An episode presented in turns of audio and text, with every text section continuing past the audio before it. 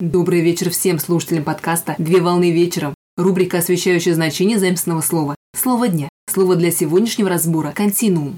Слово «континуум» с латинского языка «континуум» – непрерывное.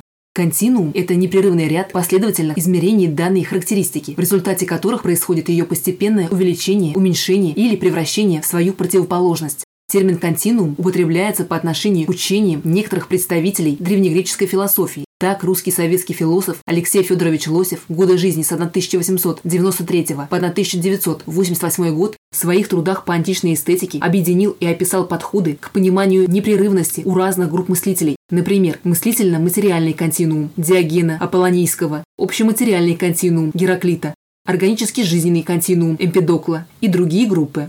Непрерывность создается абстрактным мышлением и может быть свойством идеального объекта. При этом в объектах переход от одного элемента к другому происходит через скачок. В математическом значении континуум представляет собой непрерывную совокупность всех точек отрезка на прямой, которая эквивалентны совокупности всех действительных чисел. В физическом значении континуум представляет собой сплошную среду, в которой исследуются процессы при различных внешних условиях. Выражение пространственно-временной континуум означает физическую модель, которая дополняет пространство равноправным временным измерением.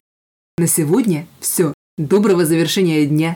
Совмещай приятное с полезным. Данный материал подготовлен на основании информации из открытых источников сети интернет с использованием интернет-словаря иностранных слов.